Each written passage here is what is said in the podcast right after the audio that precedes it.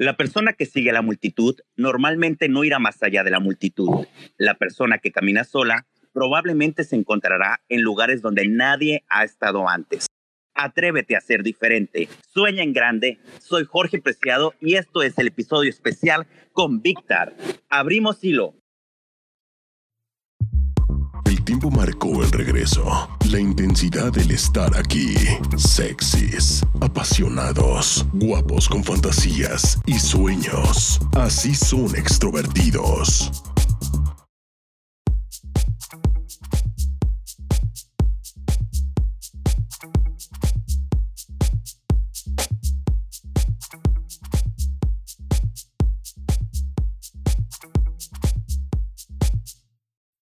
Amigos? ¿Cómo están? Soy Jorge Preciado y el día de hoy estoy súper mega contento. Es un día muy muy chingón porque justamente estamos grabando el episodio especial de Extrovertidos con, bueno, muchísimas sorpresas el día de hoy y con un invitado que está extrovertido. Y como siempre mi equipo que me acompaña el día de hoy, mi queridísima Fanny que ya anda ahí con todo. ¿Qué onda Fanny? ¿Cómo andamos? Muy, muy bien, aquí muy emocionada. Obviamente porque tenemos invitado a Víctor. Y otra cosa es que ya tengo micrófono. Había escuchado las grabaciones anteriores y me escucho horrible, pero ahora escucharme mucho mejor. Ya estamos con Toño. Oye, y bueno, también mi queridísima Pame que ahí anda. ¿Cómo estás, mi Pame? ¿Qué onda, extrovertidos? Pues muy bien, aquí ya esperando con ansias este día de grabación especial con nuestro gran amigo Víctor. Y también el que no puede faltar, el extrovertido número uno, Said. ¿Qué onda? ¿Cómo andamos? Eso, eso, amigo. Pues yo muy bien, terminando de festejar las fiestas patrias y el mole y, y las enchiladas y el chile, ¿por qué no? Pues con todo, la neta. Las enchiladas y el chile con todo. Con todo. Este es un extrovertido. Y no sin antes empezar, porque tenemos un invitadazo especial que el día de hoy. Oye, especial lo dije con X. Es que es extrovertidos, amigo. Entonces tiene que ser especial. Hoy nos acompaña nuestro queridísimo amigo, el más extrovertido de todos, Víctor, Víctor, Victoria, Víctor, güey, cabrón. Hola, ¿cómo están? Eh, bravo. Yo un poquito Esto- enfermo aquí con dolor de panza. Yo sabía que el pozole de ayer me iba a caer muy pesado, pero de pie como el de Telcel. Oye, pero ta- también el chile, ¿no? El chile en nogada no te cayó pesado. No, el chile no te cae mal. Oye, ¿cómo? Eso. ¿Cómo está el plan de Telcel o qué? A ver, cuéntanos. Ay, no, pues es que yo, te- yo dije, o sea, me siento un poquito enfermo, pero aquí de pie como de can de Telcel. Ah, ah, ya. De caga de Sí, como paradas cajera de Oxxo. Ah, ya entendí, sí. Agradecerte, mi querido Víctor, que el día de hoy te conviertas en un extrovertido más y que abras nuestro primer episodio especial. Qué mejor invitadazo, qué mejor para este tema que tenemos el día de hoy, que son los hilos. Y pues bueno. Oye, Jorge, y que nos va a contar su propio hilo, aparte. Entonces, este, pues quédense porque la neta va a estar súper interesante todo lo que pasó. Ustedes ya lo, han- lo han seguido en redes sociales y aquí va a soltar todo, ¿no? Porque ya dijo que sin filtro, ¿no? Oye, aquí nos va a decir si le ha funcionado el pepino para la cara o qué. Sí, o a lo mejor otra cosa, no sabemos, Tal ¿no? A vez no para la encontró- cara, pero sí para otras cosas. Ah. Bueno, ya nos Oye, pues, un gusto tenerte, mi querido Víctor. Eres un extrovertido más. Y bueno, iniciamos con este episodio especial de extrovertidos. Y yo quisiera que mi queridísima Fanny nos cuente el hilo que nos trae para empezar con todo. Bueno, pues a mí el hilo que me tocó pues narrar en esta ocasión se vendría siendo de Kuner Sánchez y inicia de esta manera. Abro hilo de cómo descubrir que un tío es Sugar Daddy y terminé siendo su Sugar Baby. Voy a empezar. Voy a Bueno, mames. Este, debo aclarar que la muchacha utilizó el nombre de artículos de limpieza para narrar a los implicados y pues poder mantener su identidad secreta. eh, secreta. Voy a empezar diciendo que esto es material nuevo de hace seis días. Estaba yo muy tranqui en el Face. De repente en un grupo una chava hizo una publicación diciendo que existía una página para conseguir Sugar Daddy y todo el show. Explicó que le depositaban mucha lana y que daban regalos. Y puso el link de la página. Así yo de, vámonos al link. Total, dije, pues ni que, ni que tuviera suerte. Igual la haré para divertirme con los viejitos. Me hice mi cuentita, puso un par de fotos y mis intereses. Que tenga mucho dinero en letras mayúsculas. Eso, lo primordial. Obvio.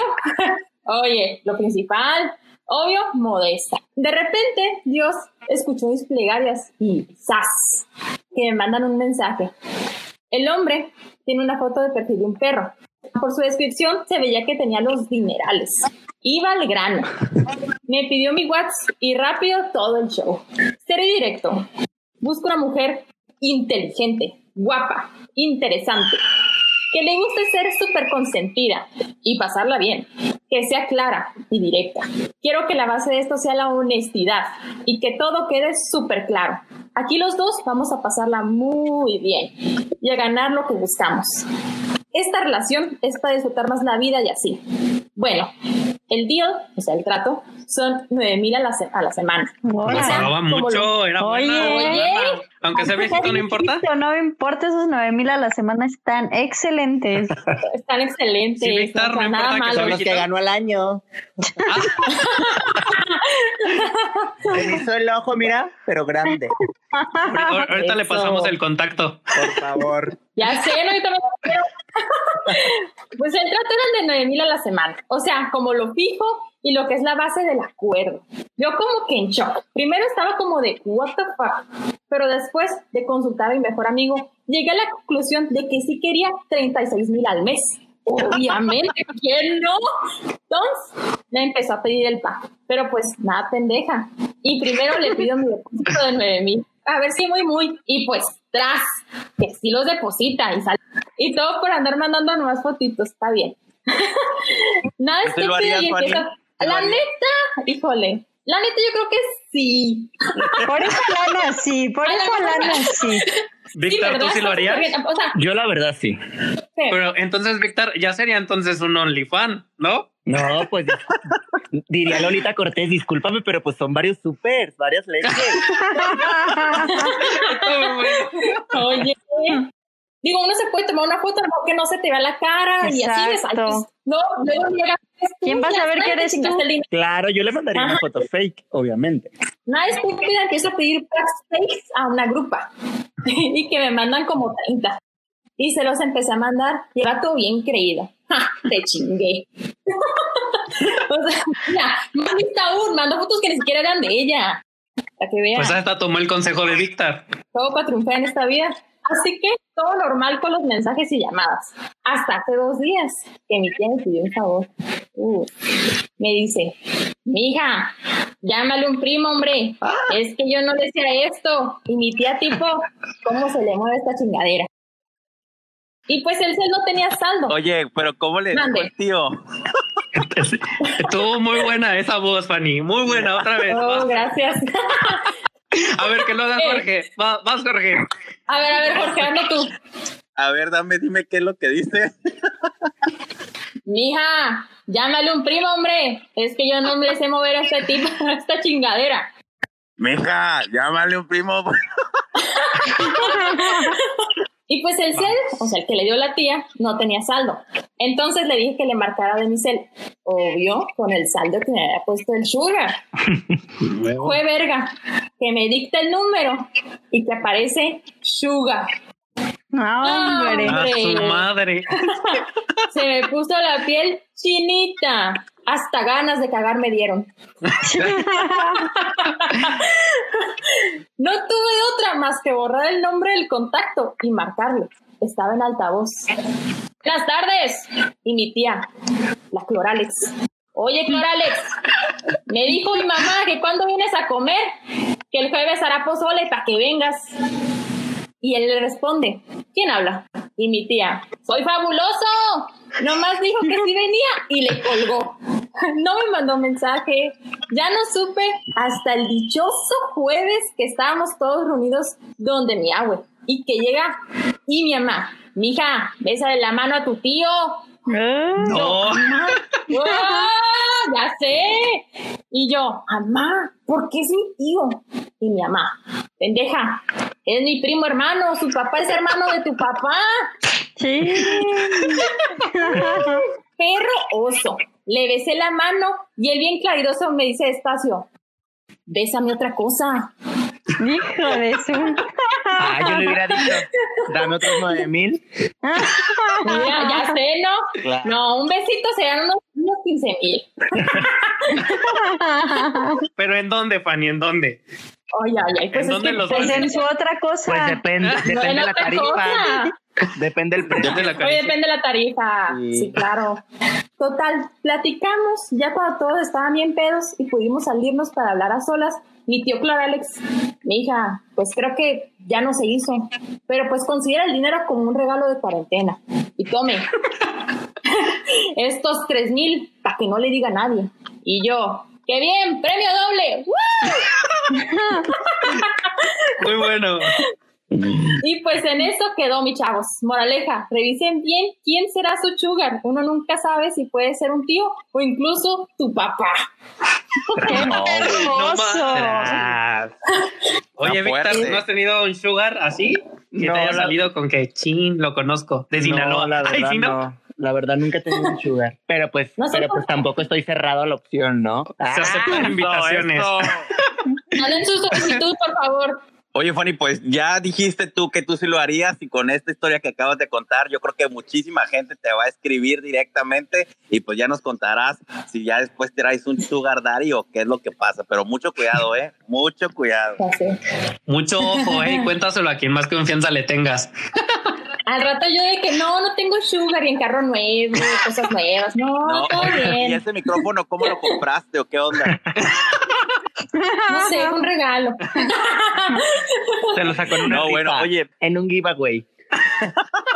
El clásico, ¿no? En Instagram. Yo les voy a contar un hilo rapidísimo que la verdad se me hizo súper gracioso y que va muy ad hoc con lo que hoy nos va a platicar nuestro gran Víctor Víctor Victoria, porque en realidad se me hizo como súper curada. Les cuento rapidísimo. Se trata de un este hilo que lo compartió, que lo escribió Melissa. Y es justamente sobre un fan de, bueno, Melissa como fan de Adal Ramones. Entonces la historia comienza así. El chiste es de que Melissa era súper, súper fan de Adal Ramones y lo súper amaba. Entonces eh, empezó todo porque empezó ella a, cuando se estrenó el programa de Otro Rollo en Unicable, eh, que lo, obviamente lo conducía Adal Ramones, pues ella empezaba a grabar todos los programas, así tal cual, los grababa en VHS, no sé si se acuerdan antes de los cassettes grandotes de VHS Sí. grababan todos Sí. los programas, todas las entrevistas, o sea, realmente ella lo describe como que era su amor platónico, o sea, lo amaba como tal. Era tan fan que prácticamente todos los programas los grababa. Ella era la número uno y revista que sacaba, revista donde salía Adal Ramones, revista que recortaba y tenía un álbum donde coleccionaba todos los recortes, las entrevistas, las fotos de Adal Ramones y pues bueno, o sea, realmente en aquel tiempo el grabar, el tener los recortes y el todo es que si era fan de Súper Colorado. fan. Entonces, Ujú. exacto, ¿no? Total de que dice que en, en el hilo comenta de que un día se le dio la oportunidad de conseguir este boletos para ir a, a ver el programa de en vivo de Adal Ramones, ¿no? Pues resulta que dice que ella estaba, pues, a- a- ¿cómo se dice? Convenciendo a sus papás. Ella, ella era de Tampico, entonces, con- convenciendo a sus papás para que los, la llevaran a este programa Total, me propuse ir a su programa, le rogué a mi mamá a conseguir boletos y mis papás me llevaran a verlo al DF. Me sentía soñada, era mi oportunidad de demostrarle todo mi amor. Ella mojada. Pero dice, justamente dice, pero oh sorpresa, Adal se iba a casar y no era conmigo. Así que estaba feliz de ir, pero tristona porque ya mis Se hijos no iban a sacar su nariz. No, Ah. bueno. Pero aún así le llevé su regalo de bodas al programa. ¿Qué creen que le llevó Melissa al programa de regalo? ¿Qué le llevó? Su pack. Le llevó un cenicero de cristal cortado. Ay, no. Ay, no. Qué aburrida. ¿De verdad? oye, Le hubiera llevado una tanga o algo. Porque hay que saber perder. En derrotada. Hashtag llegué al otro derrotada. y Adal Ramones se portó súper lindo. Lo amé, le di su regalo, me dio las gracias, me dio autógrafos, hasta interactuó conmigo en un segmento con jeans. Ahí les dejo un pedacito, se escucha bien y hasta mi nombre, toda emocionada, ¿no? Pero bueno, aquí empieza todo el desastre. Dice, cuando regresé de DF, del DF a Tampico, solo tenía en la mente una cosa. Tengo que hacerle su propia página de internet a Adal Ramones. En 1998 no había muchas páginas de internet. A mí sí me ocurrió Ay. que él merecía su propia página porque era genial. La, la neta, los De fans hacen no eso, ¿no? monumento. Pues que nos, que nos diga Víctor qué es lo que le han hecho sus fans, pero... ¿Qué te han hecho, "Ah, Víctor? Tengo de todo, o sea, tengo muchos que me tiran hate y tengo muchos buenos que me mandan así de que regalitos o a veces me dicen, ay, no manches, o sea, eh, te quiero mandar un regalo, no, no tengo una tienda, no tengo nada, pero eh, te quiero comprar un regalo especial para ti, o sea, porque es- eres una persona muy linda y así, yo así como que, what the fuck, qué pedo. Órale. Mira, pero, pero no tiene, no tiene sugar, pero ¿qué tal No tengo, y de hecho, en, en mi cuenta de Instagram es muy querida mi abuelita, entonces siempre recibe regalos de, de sus, de sus fans. Yo soy fan, qué me soy bonito. fan de eso. ¿Cómo se llama, Víctor? Lupita, Le mandamos un saludo a Lupita. Un abrazo. gracias. A Un besote porque yo he visto cómo la amas, mi- mis respetos, el tatuaje que te hiciste, Sí. eh, que para ti tiene un significado, cómo te bendice. Mi amuleto de la las buena bendiciones- Sí, las bendiciones de las abuelitas son lo máximo, me identifico mucho contigo en ese aspecto y qué chingón que tengan esa conexión tú y tu Sí. abuelita, eh, de verdad. Gracias. Pero ¿y qué pasó con Melissa? Pero fíjate con Melissa, volvemos, volvemos al tema.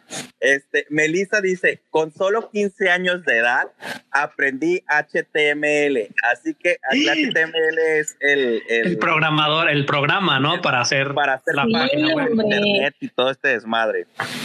Entonces dice, en 1999 abrí una página en un dominio tipo Geosiris e inauguré la página de Adal Ramones. Yo misma escaneé todos mis recortes, subí todas mis anécdotas, puse su biografía, toda la información que sabía totalmente de Adal. Pero bueno, dice, mi página era la única que contenía un chingo de información sobre Adal Ramones. Diariamente recibía más de 200 correos de gente de toda Latinoamérica Wow. que agradecían porque les parecía súper padre. Yo estaba feliz. Era por lo menos, se podía decir, la fan número uno. Un día recibí un correo no esperado de un alto ejecutivo de Televisa, llamémosle Bernardo Garza. Y aquí pone... Que sí existe, no, no es cierto. Sí. llamémosle Débora Ribado. Ok. Ahorita vas a ver, Víctor, por qué, pero Lo siento, pero tienes que quitar tu página de Al Ramones porque es, no es una página oficial y no tiene los derechos. Ay, no. no me suena. Si no quitas la página, nos veremos forzados a iniciar una demanda en tu contra para No, impedir los bueno. derechos de autor y porque no estás autorizada a tener una página de Adal Ramones, ya que pertenece a Televisa. Dice Melissa, neto, no lo podía creer. Toda mi, mi dedicación, todo mi esfuerzo estaba puesto en mi bella página con letras Comisan. Güey, lo puedo ver. Y marquesinas que destallaban la palabra bienvenidos. Eso es muy 90. Arriba los 90, eh. Sí, sí, es muy, mucha clase. Clase. Güey, lo puedo, puedo verlo. O sea, te lo juro que puedo ver la, la letra Comisón. Sí, ahora te duelen los ojos cada Sí. ves. Oye, Víctor, pero no, no creo que Víctor. ¿Cuántos años tienes, Víctor? No, sí, sí me tocaron los ¿Sí? 90. Oye, ¿te acuerdas de esas, de esas letras y que Sí. luego coloreabas también tus, tus así tus hojas? Sí, y o le sea, ponías me- así me plumón. mitad de los 90, pero, pero, pero sí, sí me acuerdo. Todavía la subimos, seguimos usando en los 2000, yo creo. Sí, ahí con el hi-fi, ¿no? Sí. Y todo eso. Sí, el Metroflog. ¿no? El Ah, Metroflag. Wow. Bueno, es que en 1998, pues a Melissa no le tocó nada eso y pues No, tuvo que hacer pues, su oye. página, ¿no? Fíjate, dice, así que seguí con la página de Adal. Le contesté al ejecutivo que no la quitaría, pero me duró muy poco el gusto. Seguí recibiendo correos de Bernardo Garza y pues yo solo tenía 15 años y estaba toda mensa, toda meca y me dio, y me dio miedo y la quité. Con todo el dolor de mi corazón, quité todas las fotos de la galería de mi página de Adal Ramones y borré todos los contenidos. Me sentía derrotada.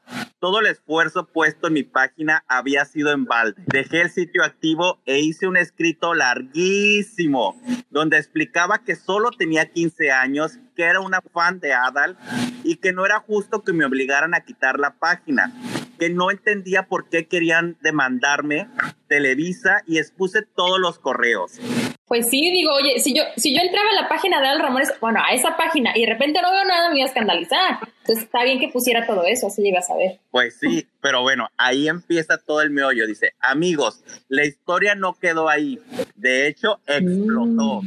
Los días siguientes de que publiqué mi escrito, recibí miles de correos de todo el mundo en apoyo a mi persona. Y por si fuera poco, alguien de TV Azteca lo leyó. Tras. Dice, específicamente alguien de Ventaneando Pati supo Chapoy. mi historia. ¿Qué pasó?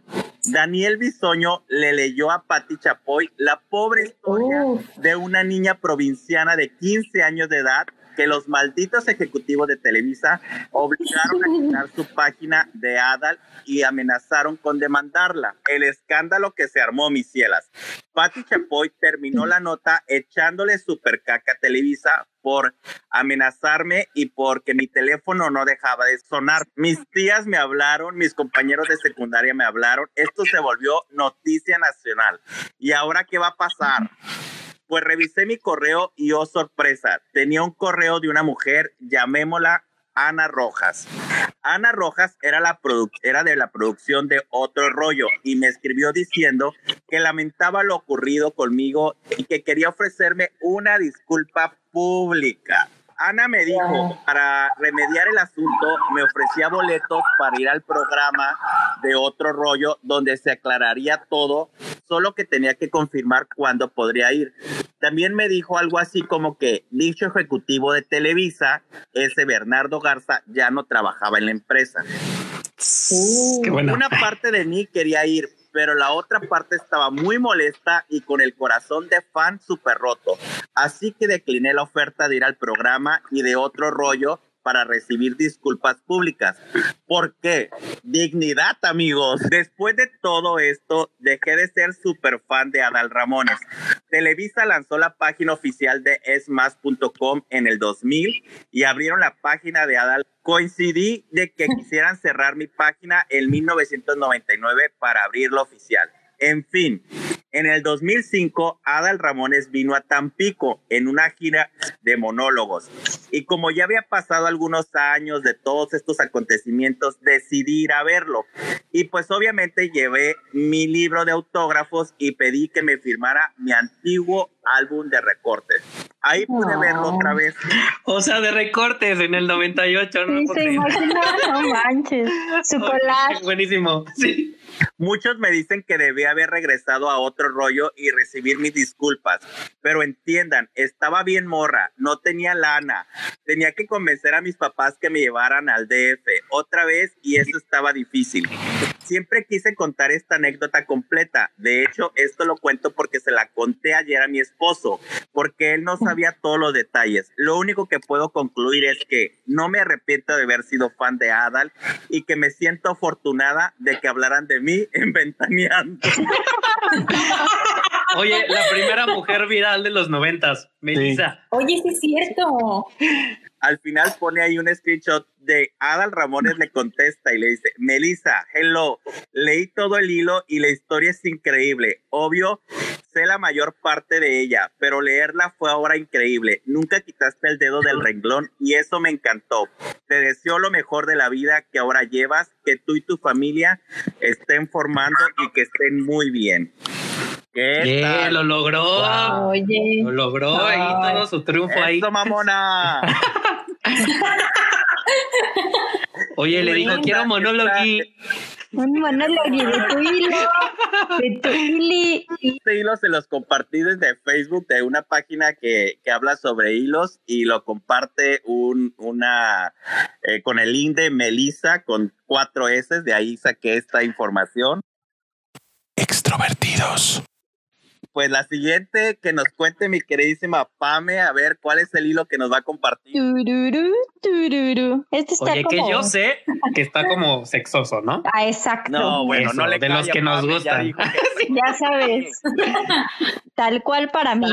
Pero bueno, vamos a empezar. Este es de también sacado de Facebook de alguien que se hace llamar Hilos Posting. Todo inició cuando fui al pueblito donde vivían mis abuelitos. Yo era, yo era casta, virginal y pura. Yo tenía 15 años como Martina. es la Pame, es la Pame. es que yo sigo siendo casta y virginal y sobre todo pura. Pues fui al río con mis abuelitos y mis papás. ¿A quién dijo dices? ¿Victar? Sí. Bueno, Claro. Se le nota, se le nota, Victor. sí, sí se me nota y es la verdad. bueno, pues fui al río con mis abuelitos y mis papás. Yo estaba bien felipa cuando en el río, cuando sentí que algo se me metió a la pepa y sentí como cosquillitas y luego empecé a gemir de placer. Era la primera vez que sentía un orgasmo en mi vida, o sea, no, no, no. Mis Ah, abuelitos pensaban que estaba haciendo pendejadas, algo así, algo así, porque me, porque me, me tuve que aguantar así como poquito, tuve que decir, tuve que hacer algo así de que Mm, Así como que me Ajá, traían. algo como que, ay, tengo que disimular, ¿no? Mis abuelitos se me quedaban viendo y me decían, me pe- estaban pensando que estaba haciendo pendejadas como de costumbre. Yo la verdad no le di importancia y pensé que sentí que eso era por la presión del agua. Cuando ya me iba a dormir, sentí como patitas traseras en mi pepita y algo se movía, pero bien chistoso. Y yo Ay, solo no. me revolcaba como lombriz de agua puerca en la cama de lo rico, pero rico que se sentía. No. Lo mejor es que me puse toda húmeda. Así que, pues me revisé la quequita para ver qué estaba sintiendo, para ver por qué estaba sintiendo esas cosas tan deliciosas. Así que me fui al baño, me abrí de patas y vi la cabeza de una lagartija. No, Casi quería chillar y ¡Ay, no! me daba pena decirle a alguien, no sabía qué hacer. Entonces, así estuve como por tres días con esa lagartija en mi cosita, imagínense, o sea, no ¿Qué? saben. Y a cada rato sentía la segunda venida de Cristo por culpa del lagarto que tenía yo No, que ma. si lo intentaba sacar, se asustara y se metiera hasta el fondo. O sea, eso era lo que más miedo me daba, que la gata se terminara mm. metiendo, pero seguía sintiendo, mm, ¿no? Yo estaba bien asustada, ya me había hecho la idea de que esa cosa se me quedaría para siempre atascada en la cola y estaría destinada a una vida llena de sexo y amoríos con la lagartija. Imagínate, o sea, no más con la lagartija. Ay, no. Así que mi abuelita ese mismo día me preguntó que por qué últimamente me estaba yo como aislando y nada más me la pasaba en el cuarto o en el baño. Y yo le dije que si le decía que me prometiera que no le diría a nadie. Y ella me dijo, claro que sí, hijita, ya sabes que puedes confiar en mí. Y yo de tonta, pues voy y le digo que una lagartija se me metió en mi colita de enfrente. y ella solo dijo, ay, por mi virgencita de Guadalupe, esto es gravísimo. Y yo me asusté más. Entonces ella se salió del cuarto. Entonces, pues yo dije, pues, ¿qué va a hacer, no? Entonces, de repente llegan mis papás, mis abuelitos, mis tíos y hasta mis primos entraron al cuarto porque la pinche vieja colera de mi abuelita les fue a decir a todos que se me metió un bicho en la cuca y todos se me veían con cara de preocupación como si se me hubiese metido un chamaco, no mames. Y mi abuelita me dijo que de seguro se me había metido un tlaconete a la pepa y, que si no me lo sacaban me iba como a embarazar del tlaconete. Imagínense, o y yo toda creída porque pues era un escuincle de 15 años. Entonces mis abuelitos le dijeron a los hombres que se salieran y pues solo se quedó, se quedaron mis papás, se quedó una tía y un abuelito. Así que mi abuelita me dijo que me quitara el short y la truza que traía y entonces pues no me quedó más que quitármelo, ¿no? Y que me vieran todo. Bueno, entonces mi abuela le dijo a mis papás que me abrieran las patas otra vez, me las mantuvieran así. Entonces mi abuelo se echó un salivón en la mano. Guácala, qué asco. Ay, no. Guácala, guácala, qué asco. Nada más de acordarme me da asco. Eh, entre paréntesis pongo que él era quiropráctico y con carrera trunca de medicina, o sea que tenía como No. nociones de, ¿no? Ya buena mano. Pero no era ginecólogo. ¿Y qué lo creen? mismo. ¿Qué creen? Me metió casi medio puño y yo me puse Ay, no. como loca a revolcarme como lombriz porque sentía cómo se me movía por dentro el telaconete escurridizo. Hasta luego, cuando vi a mi abuelo que ya tenía el puño adentro de mí. Y en eso que entra la pendeja de mi primita castrosa al cuarto y le dice a mis abuelitos que por qué le estaban agarrando la cola que huele a pescado. Yo también quiero que se me meta un animalito en la cola y mi abuelito pues se ¿no? Porque lo distrajo y le dice, deja de estar diciendo mamadas y salte, pendeja. Pobre de mi primo, o sea, ella que tenía la culpa, toda inocente, ¿no? Y bueno, al final me sacó el tlaconete y lo echaron a la basura. Y cada vez que me acuerdo de aquella ocasión me da pena ajena y queda tipo así. Triste. Sad. Pues sí, o sea, porque pues ya dejé de sentir, ¿no? Y la moraleja es que no se metan al río sin un corcho en su que corra, porque se les puede meter un telaconete y cuando le digan a alguien, pero no le vayas a decir, no confíen porque toda su familia se entierra. Digo, se entierra. Se entera.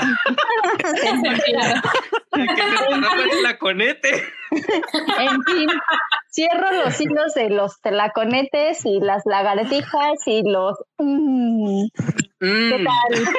Eso fue lo mejor. El, mm. Oye, yo solo puedo decir que mucha gente se ha metido con mucho tlaconete.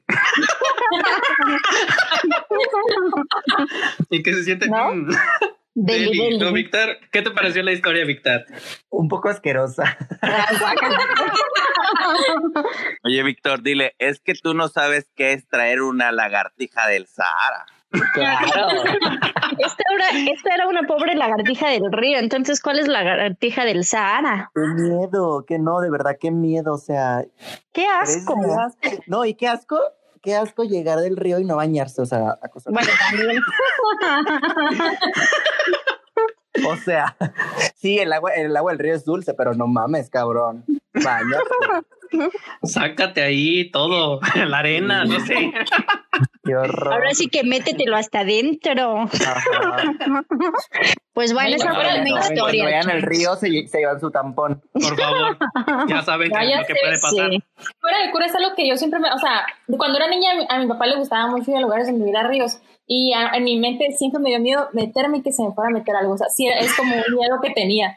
Fuera de cuentan todo esto y yo, ay, no, sí pudo haber pasado, nunca pasó. pero pudo ¿Y qué pasado. hacías, Fanny? Pues me metía como que como hasta, hasta las rodillas y como que me sumergía y luego salía, sumergía y luego salía, pero no me quedaba mucho tiempo abajo. Daba miedo. Oye, la Fanny bien fitness, bien fitness desde chiquilla. Sí. Pura sentadilla, de a pura sentadilla en el agua. Sí, oye, por cuidado, o sea, me daba miedito.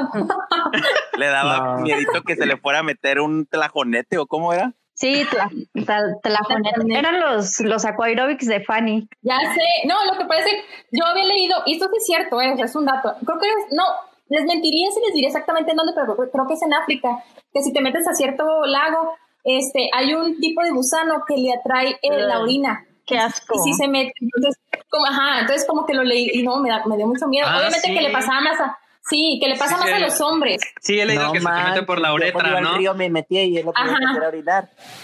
Pues se te mete por la uretra. Sí, y ya valió. Sí. Ajá, es cierto. Entonces como que leí eso de niña y no sé, trauma, trauma de por vida. O sea que por favor también tápate cuando entres al río, por favor, Víctor.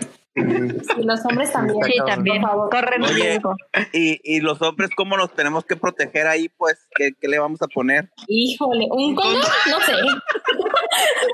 Pues te montas como las, como la- te montas como las dragas. ¿Cómo que te montas como las dragas? Pues te lo, te lo, te lo, te lo escondes ahí con cinta canela. Bien escondido. Dicen por ahí leí. Oye, Ajá, sí. po- Ajá. pobre el amigo, va a estar bien, va a estar bien este asfixiado.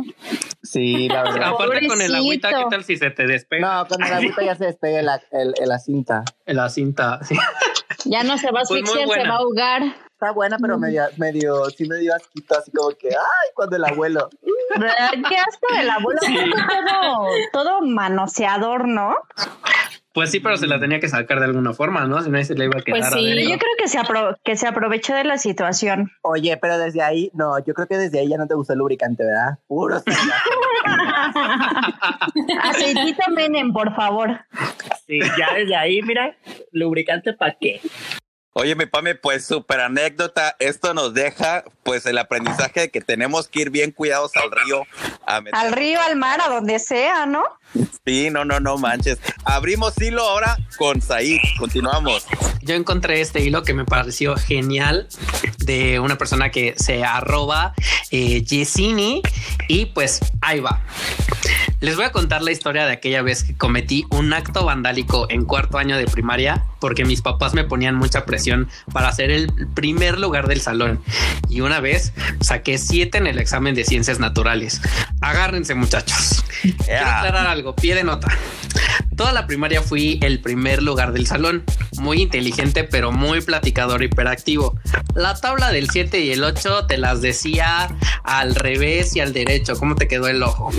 Quiero aclarar otra cosa. Siempre fui a escuelas católicas. Entre primero y sexto de primaria estuve en cuatro escuelas católicas porque mi hermano y yo éramos un desmadre. Pero en cuarto año de primaria estaba en una escuela muy tóxica. Esta historia empieza justamente en este año. Era joven y aunque todavía tenía la mollera suavecita, en aquellas épocas creía en el amor. Porque nadie me había hecho sentir lo que tú me hiciste, José Julián. Eso no tiene nombre, te odio. Ok. Ok. Yo era obviamente el primer lugar de la clase, abanderada, perraza, le sacaba el área de un polígono que te cagas y andaba manejando lo que viene siendo la división con dos decimales, hasta el último bimestre de ciencias naturales. La mitocondria es el órgano de la célula que se encarga de proveer energía a los demás órganos. O sea, la mitocondria es como tu amiga que compra los shots de tequila y empieza el desmadre. Bueno, anyway. Esto yo no lo sabía porque no estudié para el bimestral de ciencias naturales. ¿Y por qué no estudiaste? Ok. La respuesta es que en aquellas épocas conocí lo que viene siendo la adicción.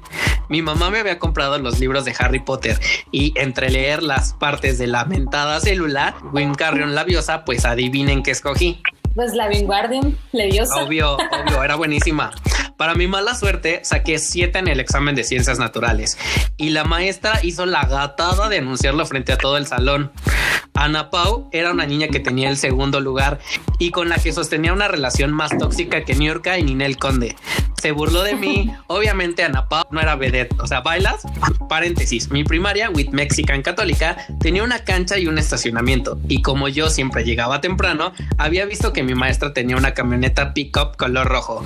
Se acerca el acto vandálico.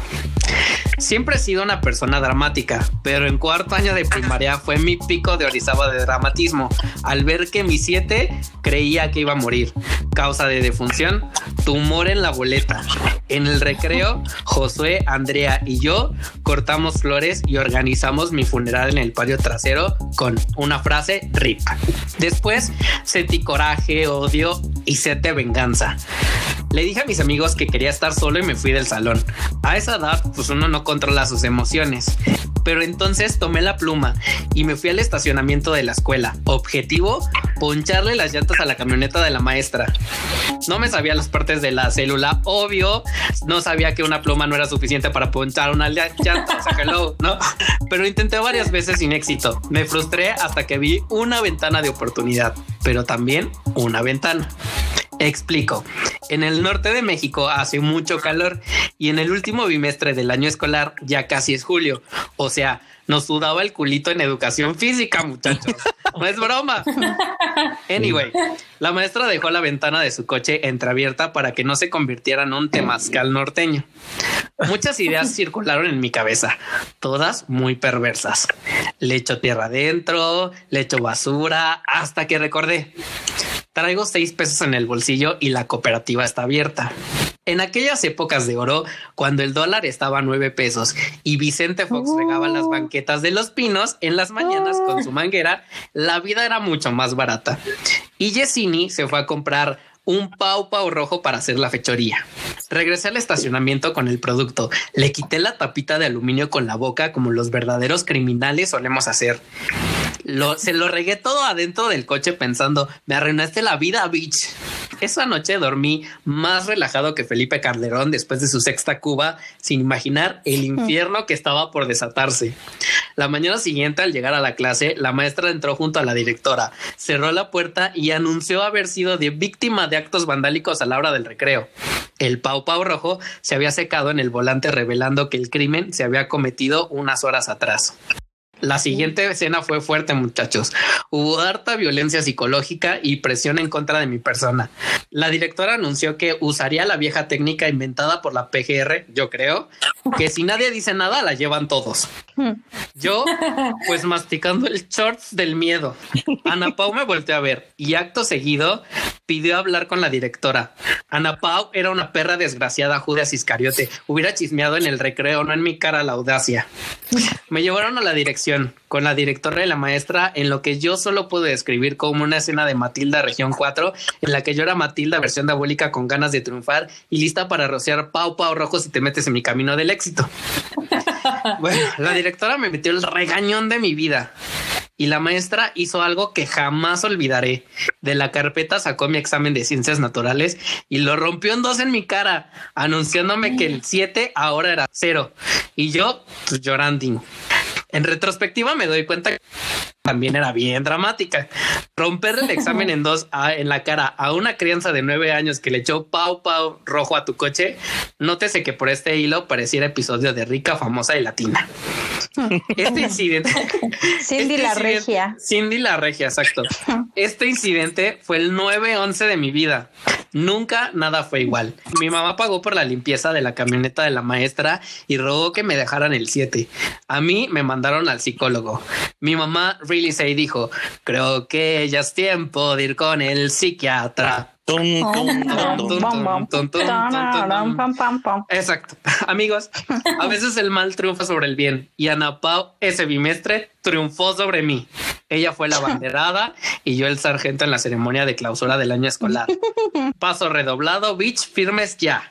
Mi mamá tenía una sonrisa muy encantadora al saber caretiza que me estaba que me estaba dando la directora y la maestra y solamente diciéndome entre dientes, dejo que lleguemos a la casa. ¿Mm? El clásico. Ay, Nunca sé qué dijo el psicólogo a mis papás, pero ellas entendieron que parcialmente este acto venía de una presión en casa e internalizada por mí de siempre sacar buenas calificaciones.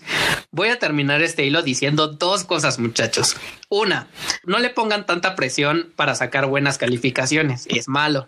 Y dos, Ana Pau, I will find you, I will rociar Pau Pau rojo en tu coche, desgraciada. Oye, todo con la arma nuclear, con la bomba atómica del Pau Pau. Del pau pau. Extrovertidos. Ahora sí llegó la hora que nos cuentes todo este pinche desmadre, esta explosión que traemos y que nos cuentes cómo va todo el pedo del pepino. ¿Qué onda? Aviéntatelo, échalo. Pues ahí les va.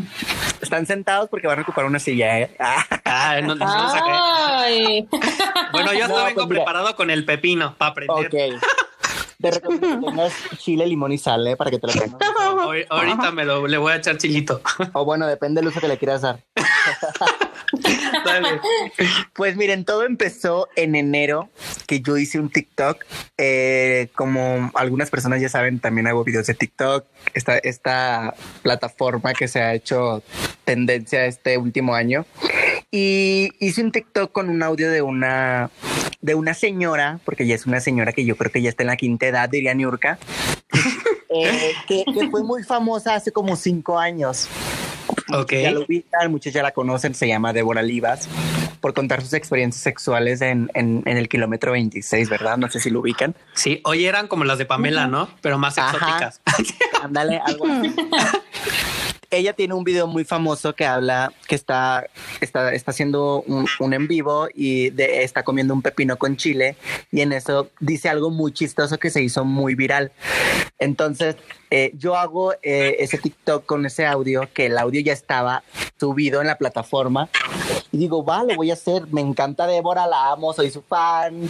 O sea, yo echándole porras, ¿no? No, ok. Pues ah, grabo el video, lo subo a TikTok, se hace viral, lo subo a Instagram, se hace viral y me manda men- un mensaje por privado ella, que eliminé el video del- de mi Instagram. Pero obviamente yo nunca, yo creo que su coraje fue que nunca permití el mensaje. Ya ves que puedes permitir el mensaje para entablar Para una leerlo, ¿no? conversación. Para leerlo. Claro. Nunca, nunca la, lo permití. Lo que hice yo fue tomar screenshot y cagarme de risa. Entonces, como no le contesto como a la hora, me manda dos notas de audio y me dice, ¿puedes eliminar el, el, el video de Instagram, por favor? Te voy a dar chance de que me respondas. Oye, pero la mitad súper chingona. Sí. No, no, no. Otra Ah, no, vez, mira. vez. Amigo, te voy a dar chance de que me respondas. ¿Lo A puedes eliminar? ¿Lo puedes eliminar de Instagram, por favor? y no, dije, ay, mi amor, dije, te acabas de topar con la horma de tu zapato. Pues bueno, Con el muro de Berlín, dirían. Con el muro de con el- Berlín. Eso. para no hacérselas muy, muy, muy larga, eh, nunca le contesto, eso quedó así, la señora terminó bloqueándome y pues ya, yo le di carpetazo, yo seguí con lo mío. Hace una semana... Pero, perdón, con- eso fue desde enero, ¿no? En o sea, eso pasó en enero. En Ok, enero, yo ya tenía seis meses bloqueado, ¿eh? Ok. La señora me bloqueó de su, de su cuenta de Instagram porque nunca le contesté. Hace una semana me vuelvo a encontrar mi video del pepino y me dio mucha risa. Entonces lo vuelvo a subir, pero ya ahora con, con la aplicación esta que tiene Instagram que se llama Reels, Reels, algo así, ¿no? Reels. Eh, Reels. o sea, es que no hablo inglés, pero bueno. Qué bueno que están ustedes aquí. Pues bueno, subo, subo ese video. Se vuelve a, a, vuelve a Viralizar. ser muy comentado, muy cagado, porque mucha gente me lo estaba pidiendo de que cuando vuelves a subir el video y cuando vuelves a subirlo. Entonces en las historias subo otra vez el video ese y subo los audios que ella me mandó. Oh. Pero yo le O sea, después de. Ajá, de varios meses, pues. Es que yo en ese tiempo, en enero, también los había subido, pero no, no se había hecho tanto escándalo. Era como que, güey, me bloqueó, los, yo los borré, como que dije, ay, X. Pero los vuelvo a subir y yo pongo el, el- la palabra iconic y, y, me- y yo cagándome de la risa, obviamente. Entonces todo- todos mis seguidores se empiezan a cagar de la risa de que cómo es posible la señora, bla, bla, bla. Entonces la señora me vuelve a desbloquear y me vuelve a mandar mensajes. Me dice, te dije que no te metieras conmigo y que borraras esos, esos videos de, de Instagram, pero ahora por darte la albergas, te voy a tumbar tu cuenta de Instagram. Culero. Y yo, "Ahora". Y yo, ahora. Y en eso, pues ya, yo, yo eso, eso fue en la noche y literal, o sea, fue como a No las pudiste 12 de la dormir. noche cuando ella me manda el mensaje, pues obviamente yo no pude dormir, ¿verdad? Yo ronqué esa noche al día siguiente. Agarro el celular y mi celular, o sea, estaba explotando de mensajes de Instagram, más que nada de mensajes de Instagram. Entonces, ella hace un live, un video en vivo en Instagram, donde está como que en un Oxxo, en, en una tienda de paz, no sé. Y está haciendo un live ofendiéndome, diciéndome que yo soy una, que parezco una lagartija del desierto del Sahara por lo flaco que estoy. Ella hace un live donde me está ofendiendo, obviamente. Bueno, antes de eso, yo antes de dormir me hice unas historias donde subo otra vez los mensajes que me mandó ella y diciendo que pues ni al caso el- la actitud de ella porque pues muy en el fondo me odio no me odio, yo voy a seguir siendo su fan porque o sea, me encantan sus videos y sus videos que se, que se hicieron muy virales son muy famosos, entonces si tú ves uno, uno de esos videos te cagas de la risa. La señora me odia no me odie, o sea, siempre va a tener como que mi, mi lado de fan de, de, de sus videos. Como, como la niña esta de Adal Ramones, ¿no? Ándale, justo, justo. Entonces al día siguiente pues hace este live donde me está ofendiendo, me está insultando, se está diciendo muchas cosas de mí y pues yo creo que ella no se dio cuenta, pero se estaba robando. las, las- los sobrecitos de crema y de la esplenda de, de la tienda. Los estaba embolsando. Sí, Ah. entonces yo me di cuenta y hago, hago un video con el, con el, el mismo audio que, que lo grabé el video. Entonces yo hago la parodia y me, me estoy embolsando las cosas, ¿no? Eh, uy, cuidado, cuidado, que- Ajá. y ella bajó el video porque pues en el video sí se ve, el video yo todavía lo tengo. Entonces pues ya empezó, empezó la guerra, literal empezó la guerra y, y la señora ahorita está, pero que no, Perrísima. que, que no cabe, o sea, está con todo, dice que va que ya tiene dirección, pues yo aquí la espero sentada, cruzada de pierna y con tacón de aguja, ¿verdad? y plataforma. Pues ya para, sí, entonces la señora no haya que inventar y hace poco hizo un live donde me está acusando, fíjense nada más la pendejada, ¿no? Que empe- empezó a subir historias a que quieren saber por qué la lagartija salió huyendo de su pueblo y yo de que, ay, ahora. Y entonces hizo un live hace días donde supuestamente yo salgo huyendo de mi pueblo porque eh, violé a un niño. Ay, ay, ay, ay, ay, ¿cómo ¿Tan dice? así se puso? ¿Cómo crees? que, sí, que soy un pederasta y no sé qué.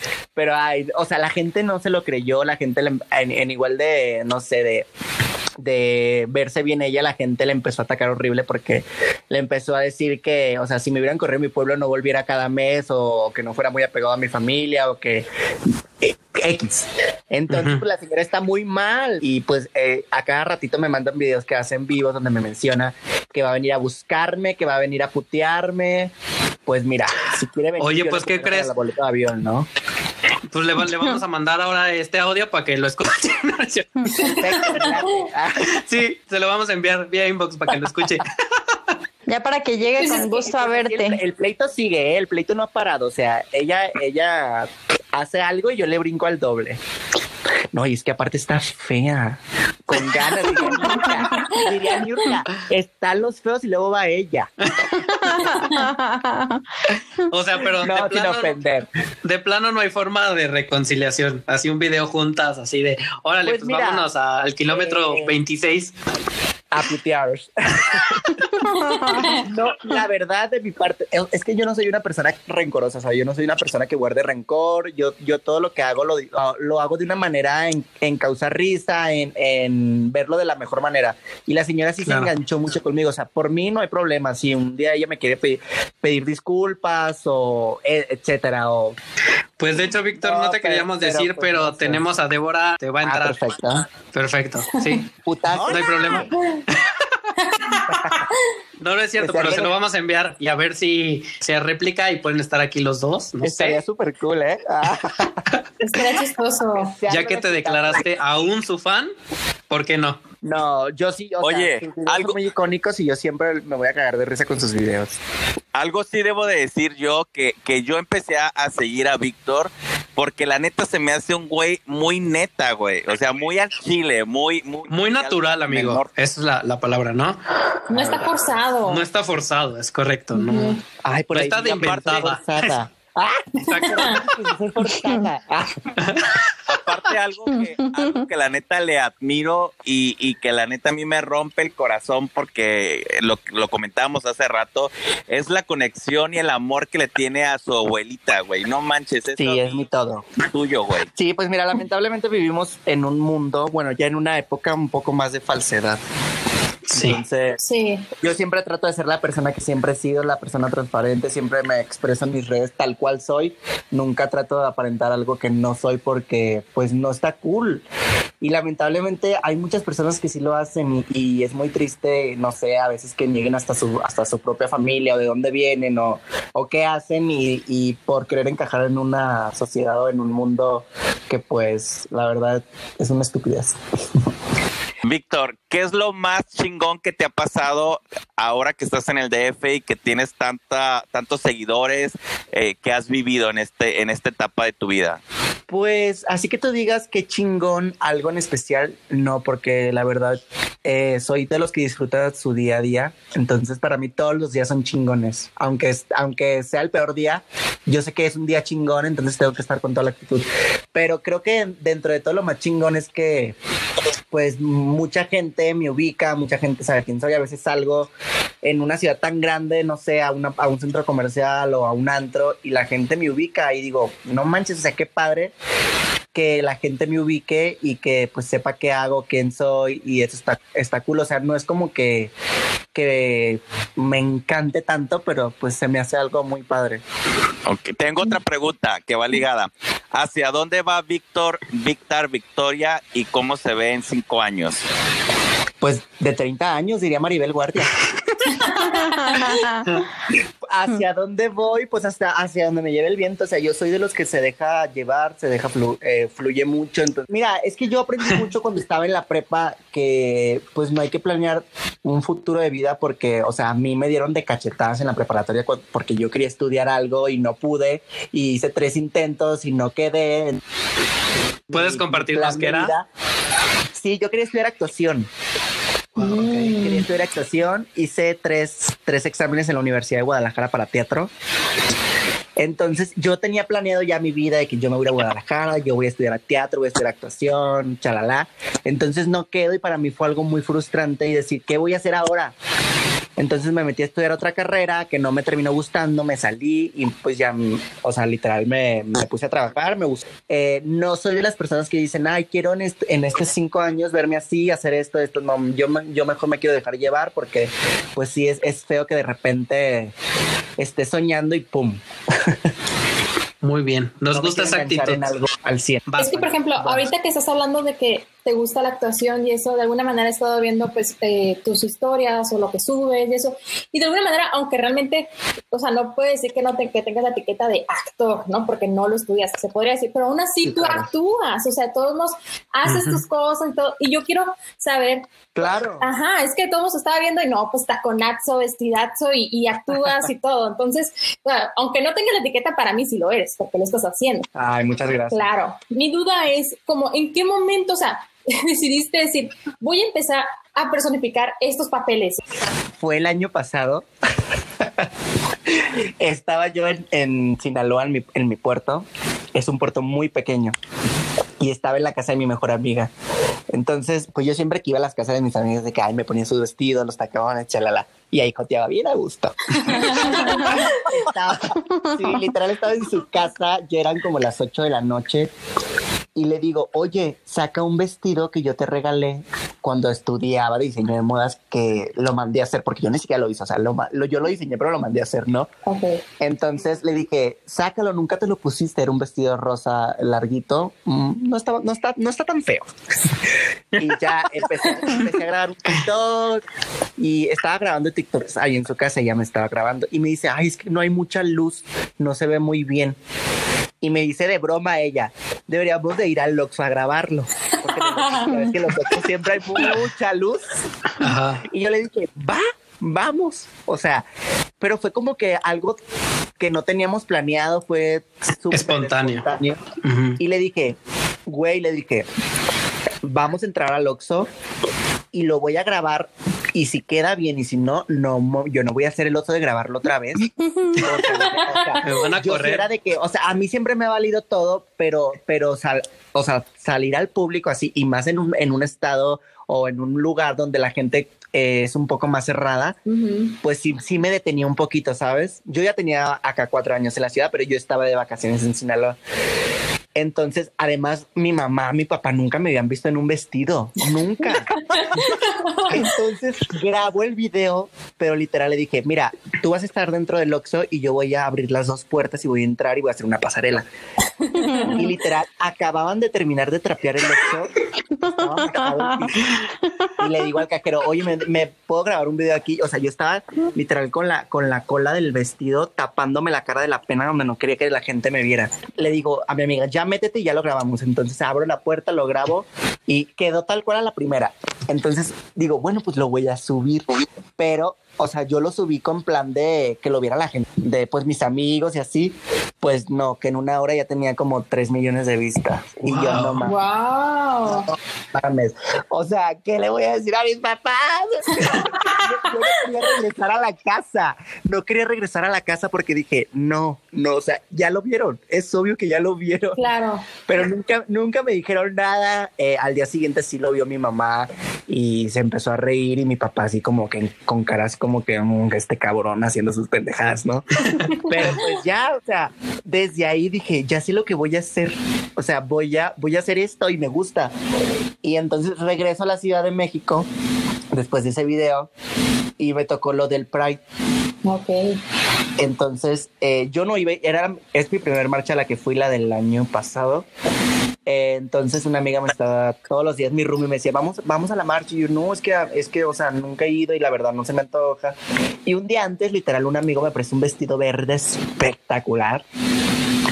Y dije, pues vámonos al Pride. Ahora sí tengo Me fui vestido. en vestido tal cual, en vez de terminaron subiendo al carro de Warner Music, no sé, no sé qué era. La sensación, toda la gente me decía, es que no manches, o sea, eres el único diferente, toda la gente, o sea, todos los niños que vienen, vienen maquilladas, vienen vestidas, vienen de drags, y tú eres un niño con tacones. Ajá. Y, y la verdad, o sea, yo me identifico mucho con mi personaje de Victor porque es un niño con tacones. ¿Cómo aprendiste a usar tacones?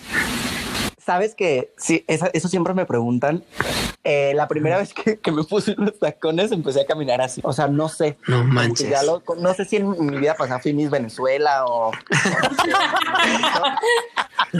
Tú pero en ya mis... lo traigo. Entonces, lo que, lo que a mí me gusta mucho de mi personaje es que me identifico con el niño que se encerraba en el cuarto de sus papás cuando se iban, no sé, al súper o se iban a cualquier cosa y se ponía los tacones de su mamá y en los vestidos. Oh. Entonces, siempre que, siempre que, que me pongo unos tacones y me pongo un vestido y salgo a la calle, siento que soy ese niño que no podía salir a la calle cuando estaba chiquito. Ay, qué padre. ¿Has recibido algún tipo de, de críticas? ¿Te han hecho sentir mal por el por ¿Por ser lo que eres? por ser- Nunca, ¿Sí? ¿Así? sí he nunca me han hecho sentir mal, pero sí he recibido mucha crítica de que, ay, eh, te crees mujer o ay, nunca vas a llegar a ser una mujer y de que, güey, o sea, no es necesario querer ser una mujer para poder, para quererte poner unos tacones. o Claro. sí, de que, sí, sí, claro que he recibido mucha crítica. De hecho, hace poco sí recibí una crítica, bueno, no, más que una crítica fue un mensaje, me dio más que nada tristeza porque fue directamente a mi abuelita. Oh, Uy. no. Con las abuelitas no. se metieron No, no se con- mete. Entonces, No. entonces yo, yo tenía una foto de, de su cumpleaños que afortunadamente pasé su cumpleaños con ella. Cuenta fake me comenta de que, ay, ¿cuándo se va a morir? Y yo, ¿Qué?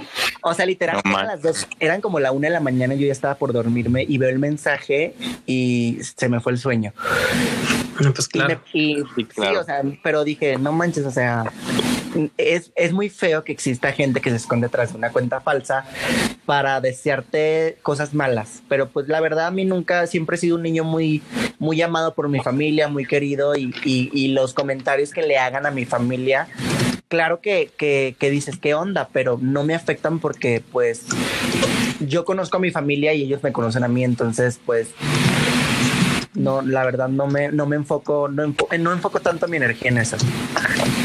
Si una, una hermana llega a leer este mensaje, o sea, yo, por ejemplo, yo me considero una persona fuerte emocionalmente, pero yo no puedo saber si mi hermana o una prima o una tía esté fuerte emocionalmente y que lea que le están deseando la muerte a mi abuelita. Ajá. Claro. Entonces yo dije, ¿cómo puede, ¿cómo puede existir gente tan mala y tan llena de odio? Pues sí, sí la hay, Pero desgraciadamente. bueno, es, parte de, es parte de, yo lo platico con mi familia, yo les digo, si ven algo malo, pues, ignórenlo, no pasa nada, yo sé cómo controlar esta situación, pero pues Oye, Víctor, Sí. precisamente es la pregunta que, que- con la que quiero finalizar. Si es que eh, Pame no tiene otra, veo que pues te llevas muy bien con tu familia y que pues la neta te apoya. Eh, ¿Eso fue desde un principio por ser quien eres o si hubo un momento clave en el que pues sí tuviste problemas con tu familia, no al, al- al revelarlo? Al...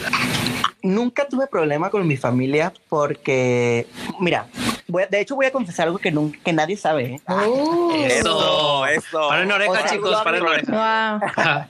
Yo hablé con mis papás hace poquito, literal, yo creo que menos de seis meses, de mi orientación. Ok. Yo nunca había hablado con ellos porque no sentía la necesidad de, de decírselo, ¿sabes? Ellos ya, ellos ya sabían lo que yo era. claro. Desde chiquito ellos ya sabían quién era. O sea, yo, yo literal soy Jotilla desde chiquita. Desde kinder, o sea, yo desde que nací. Entonces, pues yo muchas veces en, en mi infancia escuchaba que a mis papás en el cuarto hablar del tema, pero pues nunca, nunca yo eh, pues les dije, oye, esto, esto, esto, esto, no. O sea, yo me vine a, vivir a la Ciudad de México, todo sigue igual. Entonces, pues aparte de que ya, de que mis videos empezaron a ser virales, en vestidos, en tacones, pues ya mis papás ya no me decían nada. Entonces dije, bueno, o sea, ya no siento que sea necesario eh, Darles una explicación. una conversación, ajá, darles una explicación más que nada. Claro que se las di cuando ya sentí que era el momento, pero diario recibo sus buenos días, sus mensajes de cariño, de amor, sus buenas noches.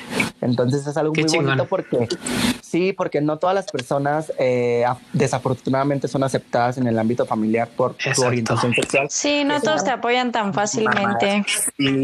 Creo que no se tendría por qué. O sea, final de cuentas, una persona heterosexual no le va y le dice a su mamá, ay mamá, soy heterosexual. Soy heterosexual. ¿no? O sea, Ajá. él le da una explicación del por qué, ¿no? Exactamente, exactamente. Entonces, eh, creo que ya son tabús que están en la sociedad que ya no, o sea, Que ya no quedan. que ya no quedan, ya no van ahorita, de verdad ya no van. Yo solo quiero que me Sí. enseñes a usar los tacones, porque yo Pues cero tacones, gustes. ¿eh? Ay, no ¿Sabes manches, Pamela. Te lo juro. Oye, deberías de dar clases. Y a veces tengo una, vienen amigas de que, oye, pero ¿cómo los uso? Y yo de que, y yo así como que, "N- no sé. No sé cómo usarlos, güey. Porque, Fíjate. o sea, yo, yo nunca tomé clases, a mí nunca me dijeron, párate así, camina así, haz la pierna así. Porque, porque como se los digo, o sea, yo la primera vez que me puse unos tacones y eran altos y no eran de plataforma, eran de Oh, bueno. Empecé a caminar así, pero creo que sí, ¿eh? Voy a, voy a tomar, no sé, alguna clase Un TikTok, ¿no? Sí, un Sí. TikTok, porque... Estaría padre. Un TikTok. Un TikTok Oye, de cómo. ¿cómo, cómo le haces para que no te salgan ampollas? Porque eso es lo primero que a mí me salen, ampollas en los pies por los Fíjate tacones. que eh, la primera vez que me salieron ampollas fue en el Pride, cuando les platiqué, porque duré como 10 horas caminando. Ah, no, bueno. Ah, bueno, bueno, pero estamos yo- hablando de sí. cuánto tiempo. Parado, Ah, sí, pues. Claro, no. Y cuando, y como los tacones eran nuevos, entonces cuando yo grabé los tres videos que se hicieron virales del Pride, yo ya traía los pies sangrando. O sea, literal era. Y no sé ni cómo lo hice porque los videos están padrísimos. O sea, bueno, yo, yo estoy caminando súper bien y se me nota, pero yo ya traía ampollas y mis pies estaban literal sangrando. Yo llegué a mi casa, duré como una semana con los pies hinchados. No, güey. Ahí, querían, ahí querían dar la jota brillando. el Oye, glamour perdón, primero que nada. Perdón, Pam, pero, perdón, Pam, pero eso, eso que está diciendo Victar y las niñas que no saben utilizar tacones muy mal es de gente huevona. No sean que no es de gente huevona. les, voy a decir, les voy a decir, yo soy Sí. enemigo, o sea, soy enemigo de ver que una mujer se quite los tacones en una fiesta. porque Sí. Ay, no. A mí tampoco yo. me gusta. También Yo no puedo ver eso porque literal, o sea, soy capaz de agarrar el tacón y encajarse. Acuérdense que antes muerta que sencilla, ¿no? Claro, o sea, primero, no sé, lo último que puedas, pero camina como pollo espinado, pero nunca te quites. Pues así camino yo, como pollo espinado. Tendré todo, todo el día los tacones, pero así. Pero algún día tendré que lograr eso. Les cuento que a veces mis roomies aquí con los que vivo se ríen porque llego del trabajo y pues siempre ando en tenis, ¿no? O, o, bueno, casi siempre ando en tenis. Entonces de que me invitan a una, a una reunión o algo y les digo, ay no, ya, me voy a poner unos tacones porque no aguanto los tenis. O sea, horas o nueve horas. Al revés. También es una chinga. Es Y a veces me- compromiso. a veces tengo, no compromiso. sé, en fin de semana aquí casi cocinando en- aquí en la casa, en el depa o así, o ando de que no sé, limpiando, yo ando en tacones. Cuéntanos así rapidísimo cómo es un día normal así de Víctor. Este, ¿tiene pareja, no tiene pareja? Eh, Uh. ¿qué- bueno, ya Pues sé que mira. comes porque te la pasas mariscos, pero platícanos. Un día normal conmigo literal es Godín total. ¡Ah! Aunque no lo crean, soy Godines. Eres Eso. niña Godín. Sí, soy niña Godín. Trabajo, pues tengo un horario de oficina. Eh, no me gusta decir dónde trabajo, no porque me avergüence ni nada, pero pues Claro. privacidad, seguridad y todo eso. Pero sí, o sea, a ver, sí, más que nada explico más o menos, me dedico a ventas. Tengo, tengo pareja, tengo un año con él. De hecho, qué chido. hace como cinco años en la Ciudad de México cumplí un año de novio con él. Eh, qué bonito. qué bonito. Sí. Viva el amor, sí, sí. el amor. Y pues la verdad me la llevo tragando. Soy fan de estar comiendo en la calle. O sea, me encantan las garnachas, me encanta todo lo que engorde. Porque afortunadamente a mí no me hace efecto. Ah, ¡Qué envidia! Eres de los míos, Víctor. Sí. oye, Víctor, pues, ¿pero qué te gusta de la. Ciudad de México? ¿Qué garnacha? Pues es que me encantan las gorditas, los sopes, los tlacoyos, me encanta eh, las tortas de tamal, me maman. Y en el norte las odian. Me dicen, ¿cómo Sí, te en el norte comer las. Yo, son deliciosas, me encantan. Oye, ¿y ¿la has probado pero frita? La torta de tamal frita. Ah, bueno, el tamal frito, El sí. tamal frito. El tamal frito. No, nunca lo he probado así. T- Tienes que probarlo, digo. eh, La verdad es que es muy rico, pero con un chingo de grasa. Entonces, solamente una vez en la vida. Ay, no, no, es- no yo, yo, yo creo que sí, me gusta, yo creo que va a ser cada semana. Qué padre que nos estés platicando esto, qué padre que nos hayas abierto tu corazón, que nos hayas compartido todo lo que estás viviendo, lo de tu familia, lo de tu abuelita, la vivencia que estás teniendo ahorita en tu trabajo. Ahora sí que eh, el cómo se ha desarrollado tu vida y cómo cambió a través y después de haber ido a un Oxxo literal.